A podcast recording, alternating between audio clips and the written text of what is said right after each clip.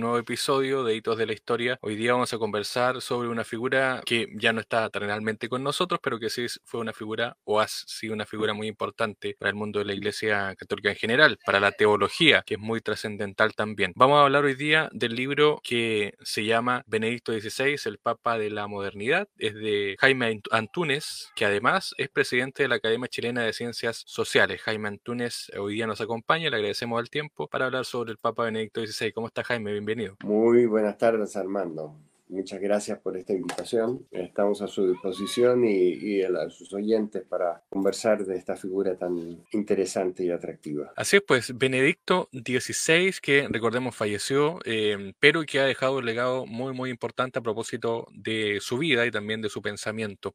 De hecho, me gustaría que nos contara cómo nace la idea de concretar un libro sobre el pensamiento de Benedicto XVI. ¿En qué momento nace y por qué? Muy bien. Yo eh, eh, tenía, conocí a Benedicto XVI como cardenal Ratzinger el año 87 y lo, lo, entrevisté varias veces y luego mantuve una relación con él y escribí muchas veces, por tanto. ¿no? Escribí las entrevistas que le hice, escribí artículos en momentos importantes de su pontificado o previamente sobre temas que trataba. Eh, después eh, eh, yo, yo tenía hecho una licenciatura en teología, los cursos de teología en la Universidad Católica y cuando llegó el momento de hacer el trabajo final, la, tesis y la, defensa de la tesis, como estaba tan familiarizado con el pensamiento de, de Ratzinger, Mm, escogí ese tema, la eclesiología en Joseph Ratzinger. Todo eso me, fue dando un conjunto, no, no, no, no diría yo de un erudito, pero sí de una persona muy familiarizada con el pensamiento de, de este grandísimo teólogo eh, y hombre público que ha iluminado tantas esferas de la vida eh, contemporánea. Entonces, eh, bueno, a su muerte, en realidad, eh, que fue repentina, ¿no es cierto? El último día del año 2022, eh, tuve la oportunidad de ir y fui eh, a Roma a despedirme, a, estar en el funeral. Y naturalmente mm, para los diarios escribí, me ofrecieron, me pidieron, quedamos en un contacto y, y, después hubo reflexiones posteriores, más largas, más acabadas. Y de todo ello nació la idea de, hacer un libro. En realidad un colega de la academia, eh, que no es creyente, eh, Carlos Peña, eh, me dijo, ¿por qué no podías hacer un libro? Con, tanto con esas crónicas como tantas cosas que has publicado antes.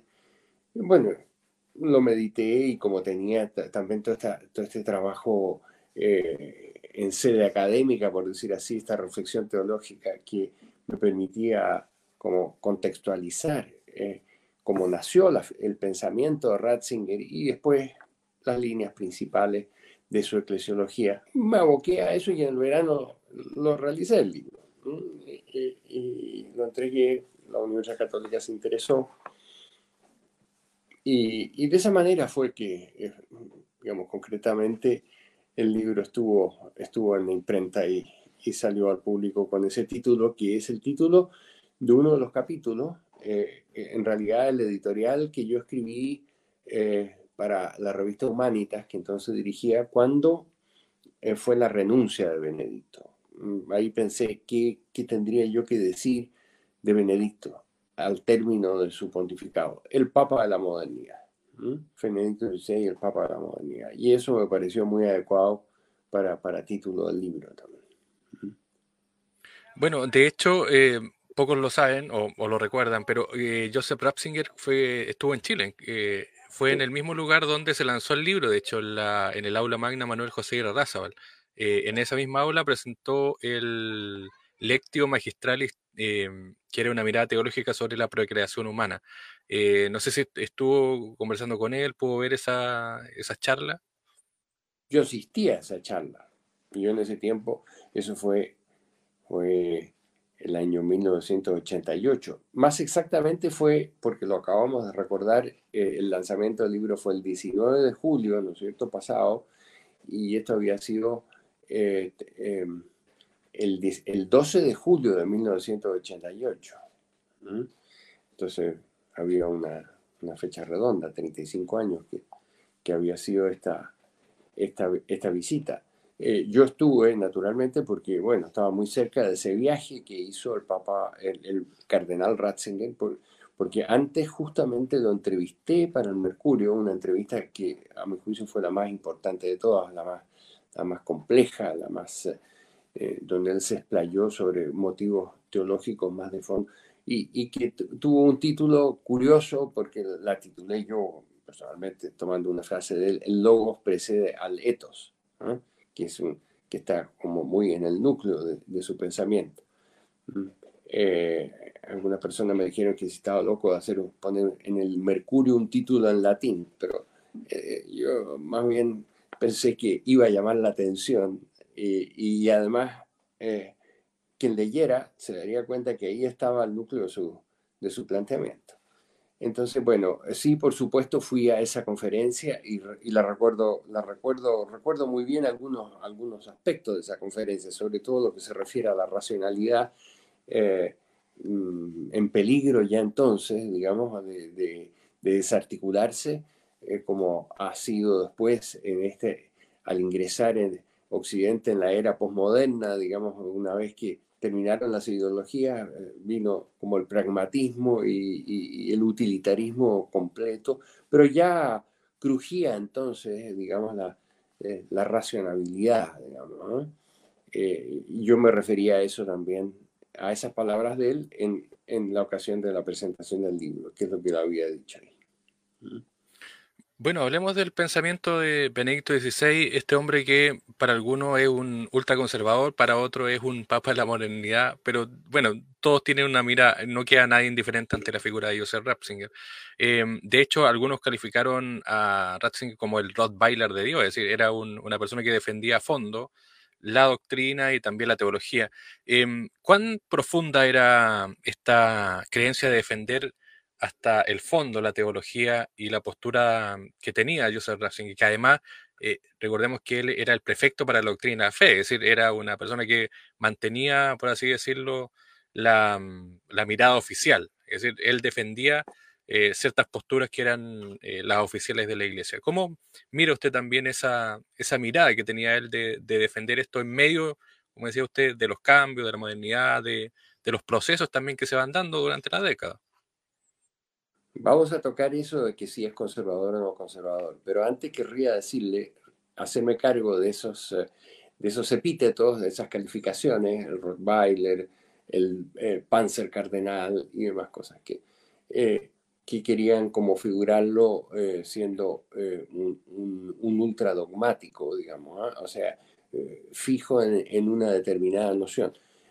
Ratzinger eh, siempre fue un gran eh, eh, admirador de, John Henry Newman. John Henry Newman fue, por decir así, el teólogo del Concilio Vaticano II. Estaba muerto ya, por supuesto, pero era como, como así como Santo Tomás de Aquino estuvo presente en el Concilio de Trento, en la obra de, la obra de, Newman. y, principalmente el, el desarrollo, su obra que se llama The Development of, uh, Christian Doctrine, el, el, desarrollo de la doctrina cristiana, estaba muy presente en el Concilio Vaticano II y Ratzinger es una persona muy conocedora de Newman y muy cercano a ese espíritu. De modo que nada en él indica, eh, si, hablamos con seriedad, una especie de rigidez o fijación lo que sí, Ratzinger, eh, como lo dice su motu episcopal, cooperador de la verdad, eh, a él le preocupaba el tema de la verdad y la disolución de la verdad en, la cultura contemporánea.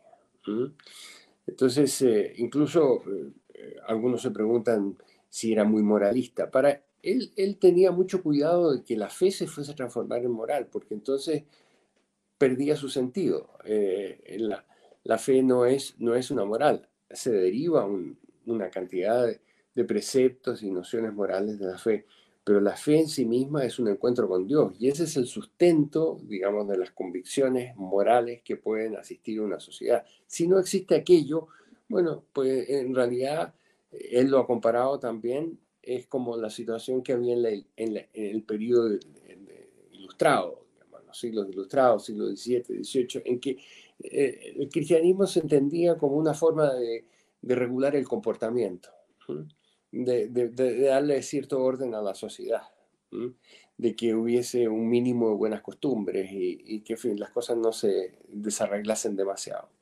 Eh, pero, eh, pero no, la noción de, moral para él se funda en un concepto de verdad. Y donde no hay verdad eh, y donde se diluye el concepto de verdad, bueno, entonces es simplemente un pragmatismo. Estamos yendo a la búsqueda de lo que es mejor, lo que mm, menos malo o, lo que nos conviene en determinado momento. Y ese, esa, esa, esa, disolución de la verdad eh, tiene consecuencias como las que estamos viendo en nuestro tiempo, digamos. Desde luego que hace muy difícil el diálogo, que, que se cacarea tanto, se, se, pide tanto diálogo, pero si no hay una noción de verdad es imposible que haya diálogo. Entonces, eso respecto de, de, de su Ahora, yo, yo le diría que, eh, eh, y me he atrevido a decirlo en algunas ocasiones, que, por ejemplo, hay, hay personas que mm, admiran al Papa Francisco por ser eh, muy moderno y, tienen reservas con, con, con, Benedicto por ser conservador. Eso es un, un, tópico, realmente. En primer lugar, ambos se estimaban mucho, contra lo que cierta prensa pudiera indicar. Y luego es evidente que Benedicto, eh, si, si, de conservador se trata, eh, que es un término, digamos, más, político que en realidad eh, e-, eclesial, él sería menos conservador, a mi juicio, que, que Francisco. O sea, bastaría ver la larga vida que él tuvo, por lo que tuvo que pasar en su larga vida, desde los tiempos de Romano Guardini y el movimiento litúrgico, cuando se pensaba en concluir eh, el, Concilio Vaticano I, se, se, avisoraba, eh, se, miraba en el horizonte cuál sería la oportunidad. Después todas las circunstancias de la guerra y de la posguerra, eh, la repercusión eh, de la cultura de los 60 que rebota en los muros del concilio y produce por lo menos exteriormente grandes estragos. Es decir, navegar en todo eso, digamos, y después tener que ser el hombre que soporta y da seguridad a, un pontificado tan fuerte como fue el de Juan Pablo II, que, descansaba, como él muchas veces lo declaró, nos sentimos apoyados y protegidos por Joseph por el cardenal Ratzinger.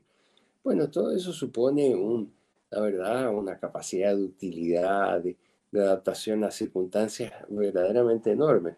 Sin duda que en, en los, en los 10 años que, que, que lleva al Papa Francisco, ha tenido que enfrentar un cambio también sideral, ¿no es cierto?, en el mundo, en la iglesia. Pero eh, la preparación desde el punto de vista del pensamiento, la teología, venía de antes y se, y se debe mucho a, Ratzinger, entre otros casos. Claro, de hecho, eh, Joseph Ratzinger es el gran teólogo. Hay una entrevista que, bueno, una entrevista que dio hace poco el Papa Francisco a medio argentino, em, donde él, eh, de los temas que hablaba, decía que el el malentendido con Ratzinger era justamente que la gente no entendía muy bien la fe, más que a Ratzinger, sino que, por, ejemplo, el Papa Benedicto decía, los que no estén preparados, por ejemplo, para el matrimonio, no, no se casen, eh, una cosa así, porque si no, no van a tener una fe verdadera, cosas como de ese estilo. Em, ¿Cómo era como persona, por así decirlo, Benedicto o Joseph Ratzinger? Usted lo conoció obviamente como cardenal, em, obviamente teniendo cierto espacio de, preponderancia, de poder, por así decirlo. Pero antes de ser papa y después de ser papa, lo conoció usted, ¿cómo era la personalidad de, Joseph Ratzinger? Siempre era el mismo, ¿ah? eh, era una persona extraordinariamente afable que, que dejaba muy cómodo a su interlocutor. Eh, la primera vez que yo hablé con él, yo tenía 40 años y él tenía 60. era prefecto de la Congregación para la Doctrina de la Fe y, en un tiempo en que los no daban entrevistas los papas ni los cardenales, y menos un cardenal que tenía esas responsabilidades. De modo que mm, cuando eh, eh, yo fui a Roma por encargo del director del diario Mercurio a preparar la, visita del Papa Juan Pablo II, a tener entrevistas y eh, En la primera semana no, no, tuve noticia, digamos, de que me fuese a recibir. De pronto recibí un recado de que tal día a las 11 de la mañana sería recibido por él y naturalmente yo estaba un poco preocupado, no solo por mi juventud, todavía no lo conocía, eh, cómo iba a ser eso, el apuro que habría, si habría tiempo para poder desarrollar una, una, expresión más cabal del pensamiento de los, o tratar de los problemas más de fondo, que era lo propio de él. Si habría esa posibilidad, uno no sabe qué circunstancias se va a encontrar, el protocolo, el apuro. Y, a mí me sucedió que nada más entrar al, al salón de la congregación donde él atendía, que era donde recibía la visita. Estaba, se abrió una cortina que había y al medio estaba parado él. Eh, reconocía enseguida la, la, figura que yo había visto tantas veces en la prensa. Eh, y, pero nada más cruzar, cruzar el umbral y estar en esa sala, era una persona que producía en el ambiente una, una, gran tranquilidad. Eh, uno podía sentirse muy a gusto. Y, eh, y era lo propio, creo yo, de, la eh, extraordinaria humildad suya, que un hombre como, como se, lo, se lo expresó el Papa Francisco, cuando lo fue a ver la primera vez le llevó un regalo y, le, una cajita con una talla, una imagen, y decía, es la Virgen de la Humildad. Porque yo reconozco en usted esa virtud, le dijo. Él humildemente dijo, gracias, Santo Padre. Pero es, eh, eso es uno se sentía así. Y él, eh, como que gran maestro, eh, eh, los grandes maestros dejan a los, a los discípulos, a los alumnos, como que hablen y se sientan cómodos en hablar y en decir lo que tienen dentro. Y entonces, pues bueno, salían y fluían las preguntas con mucha, con mucha facilidad. Eh, naturalmente, eh, en mi caso, estaba muy consciente de quién, de la envergadura de la persona, y el respeto que merecía y, el cuidado eh, que suponía una, una, preparación de esa entrevista, que requería estudio y, no, era una conversación liviana, improvisada. Eso. Pero, y eso fue siempre, ese carácter, yo se lo conocí siempre, después cuando lo vi como papa también, eh, em, con mi señora y, mi hija mayor, eh, extraordinariamente cariñoso y siempre enseguida eh, como que a mí me dejaba de lado, más bien se dirigía a los niños. los niños que ya no eran tan niños, profesionales jóvenes, pero quería conversar con ellos. y por último, la última vez que lo vi fue, fue un momento extraordinario, ya, ya el año 2016, eh, cuando Humanitas cumplió 20 años, me invitó a visitarlo en su, en su residencia en el Vaticano. Entonces lo encontré en la tarde, una tarde de primavera, estaba acompañado de su secretario, don Georg Gainswein, eh, que lo, acompañaba, lo había acompañado a rezar el rosario, entonces fue después de esa oración. También de una afabilidad extraordinaria desde el momento en que me, mm, nos encontramos, ¿no? Yo me acerqué, él estaba en una esplanada romana preciosa, que era el lugar donde caminaba, ese atardecer, y ya a una cierta distancia me dirigió la palabra, con, con, gran calidez. Caro profesor, tanto tiempo, cuánto gusto de verlo. Eh, o sea, uno se sentía siempre muy... Y después transcurría toda la conversación en que él revelaba también su interior gozo por cosas que uno le contaba o que sabía o noticias. Eh, era muy extraordinariamente sensible. Eh, de modo que es, es, es, la misma persona, digamos, desde los 60 hasta los 90, eh, la que yo conocí. Era Eh, solo lo vi muy, muy afectado en la salud un mes antes de, de su renuncia. La verdad fue en un convenio eh, en Roma, el, el, recuerdo que fue el 12 de diciembre de 2012, él renunció el 11 de febrero del 2013 y estábamos con, con un inglés y con un amigo chileno y lo vimos y enseguida tuvimos la impresión de que se moría pronto. Estaba, estaba muy, muy debilitado. Luego vino la noticia de la, de la, renuncia, no, no podía extrañar tanto. Es interesante eso porque eh, mucho, obviamente, siendo el, haber sido el prefecto de la doctrina de la fe, siguiendo todas las enseñanzas, em, rompe con, con, ese paradigma de que los papas no renunciaban, que es interesante eso también, que pasó con Juan Pablo II, ¿no es cierto? Que vimos a un papa que duró hasta que murió, pero eh, Ratzinger eh, fue diferente. ¿Por qué él, bueno, la, la, decisión de la, de la enfermedad, usted lo decía, del desgaste en su salud, pero mm, también hay un quiebre, eh, histórico que, que, hace Joseph Ratzinger? Bueno, en primer lugar habría que decir que, que eh, Joseph Ratzinger, eh, Juan Pablo II tenía a Joseph Ratzinger al lado, de modo que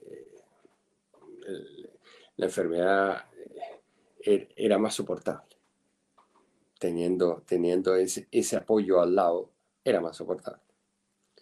Hay que ver eh, la última Semana Santa, Juan Pablo II, si no me equivoco, murió un 2 de abril, eh, una, en, la octava de Pascua.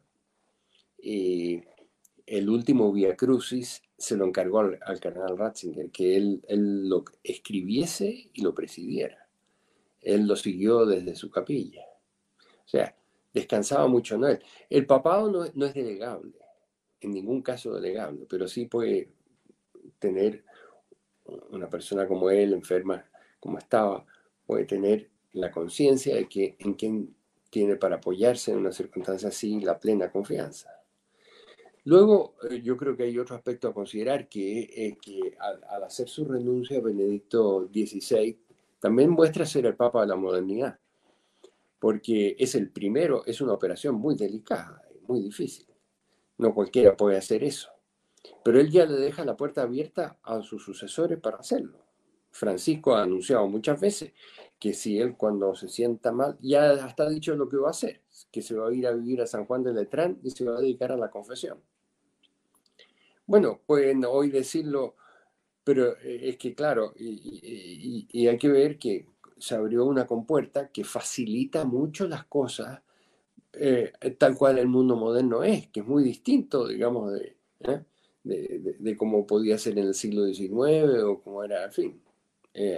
Hasta antes, por decir así, en los 60 o hasta el mundo, hasta anterior a la guerra mundial, ¿no es cierto? El mundo que, sobre todo el mundo que se precipita a, partir de, de, 1990 en adelante, fin del siglo XX y comienzo, este, eh, eh, hay un cambio sideral. 15 años pueden ser 150 años en la magnitud de cambio y más.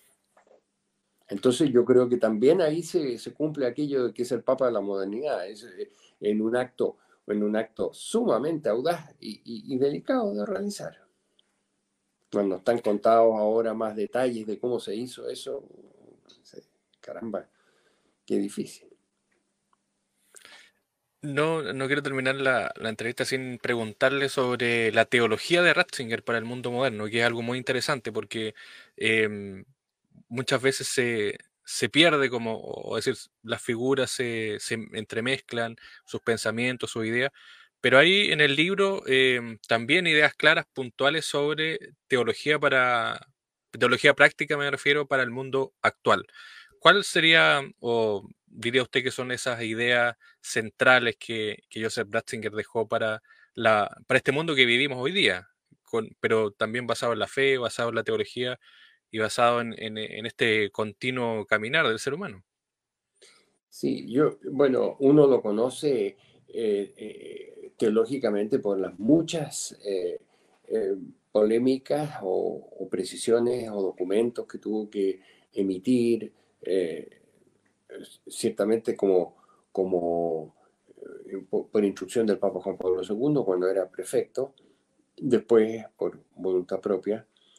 Eh, pero yo creo que todo eso proviene de un, de un río profundo que, que, que, nace, digamos, en su juventud y en su primer impulso teológico, que es el de su tesis sobre San Agustín. Mm, e, ese era un momento en que la iglesia buscaba una expresión de la iglesia que no, no era fácil encontrar, que venía, eh, venía desde, desde el inconcluso Vaticano, Concilio Vaticano I, que tuvo que terminar por, por causa de la guerra de Europa, la, unificación italiana, la guerra franco-prusiana.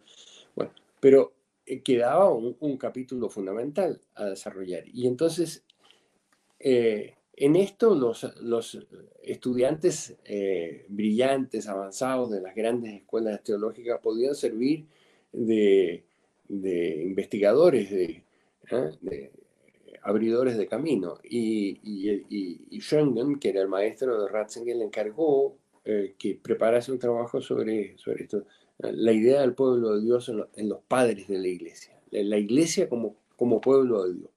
Eh, y esto era eh, un esfuerzo por, por unir el Antiguo y el Nuevo Testamento, la visión del, ¿ah? eh, de la iglesia como una unidad en, en, la creación.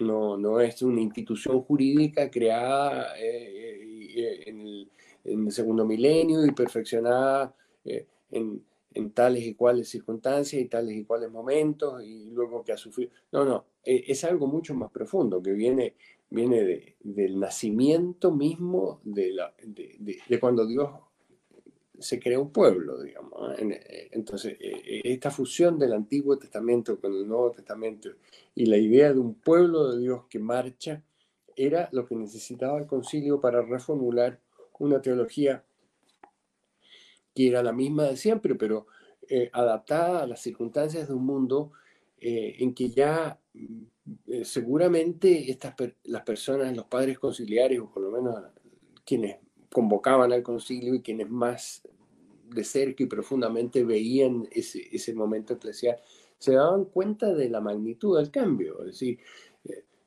todos nosotros en Sudamérica todavía seguíamos viviendo la Guerra Fría y nos faltaba todavía el episodio, el episodio culmine de la Guerra Fría en Chile, que fue el 11 de septiembre del 73, digamos. Pero, pero en los 60, eh, los padres conciliares ya estaban preparando el mundo para el, para el año 2000, digamos, eh, eh, y, en una realidad que, que, tendría mucho menos de confrontación, de esa confrontación de grandes concepciones racionalistas, ateas, que suplantaban a la religión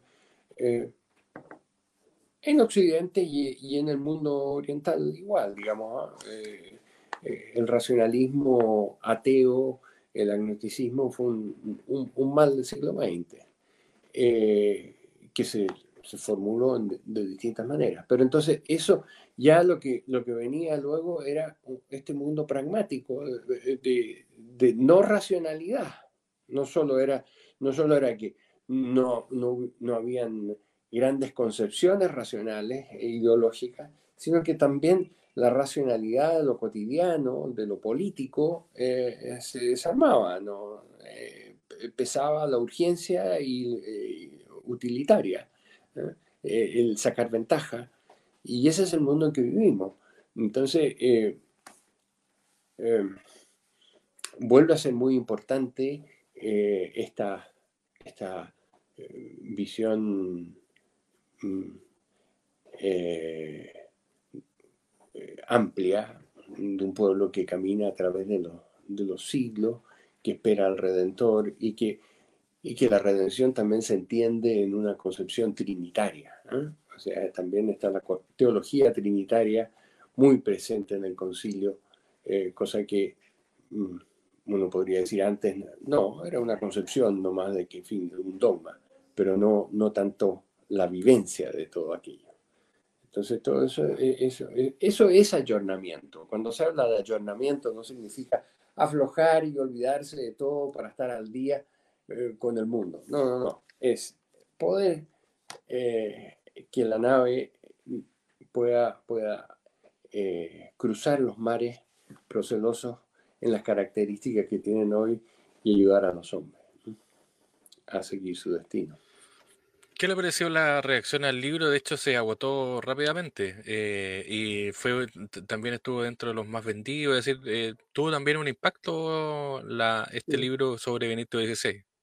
Bueno, más que al autor se debe al protagonista, digamos. O sea, yo creo que yo tenía mucho material, había, me había dedicado bastante eh, a, Benedicto XVI y, y, sin duda hay que reconocer que también ayudaron a las personas que estuvieron en torno, la Universidad Católica que facilitó, el rector hizo un, preámbulo, y, luego dos, dos grandes eh, autores para el prefacio y el pofacio, digamos, uno un, miembro ilustre de, la Pontificia Academia de Ciencias Sociales, Rocco Buttiglione, un colaborador de los tres últimos papas, que hizo un, un prefacio muy, muy bueno, breve y muy sucinto y muy, en fin. Eh, y luego un análisis eh, del de pofacio Em, muy original e interesante del profesor Carlos Peña, que se declara no creyente, pero que es gran admirador de Ratzinger y somos colegas en la academia y fue de algún modo el instigador del libro. Yo lo dije en la presentación. Entonces, eh, eh, todo eso hace un conjunto atractivo y hace que el libro mm, se mueva. Lo cual me alegro mucho porque que despierte el interés por, por, la obra de Ratzinger es, eh, eh, es, algo muy necesario en este tiempo. Muy bien, pues em, Jaime Antúnez, presidente además de la Academia Chilena de Ciencias Sociales, autor del libro de ediciones UC, Benedicto XVI, el Papa de la Modernidad.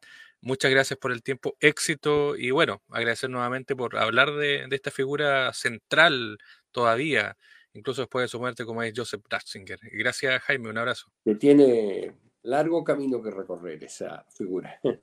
Bueno, Así a Armando, muchas gracias. Hasta luego. Gracias por el tiempo. Un abrazo. Chao, chao. Igual.